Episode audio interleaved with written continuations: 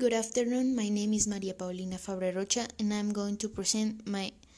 I'm going to say what is better if work at an at an office or work in the house. First of all, I think that those have their advantage and their disadvantage. But one of the most that I think is that if you work at house, you need to have the necessary responsibility to know about that you need to organize your time if you have a family or maybe if you are single also you need to to use your time to record your time.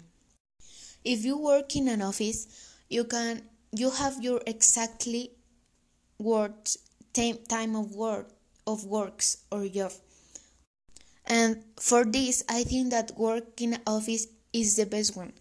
First of all because you have your times at a time.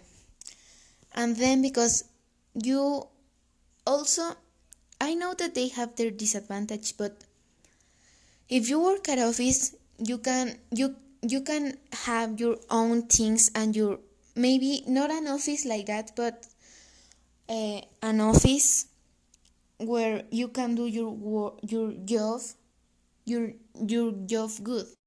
Also you don't have a distractors like kids or pets or what do what do i need to eat or what do i need to prepare. You need you have your own personality place to do your own things.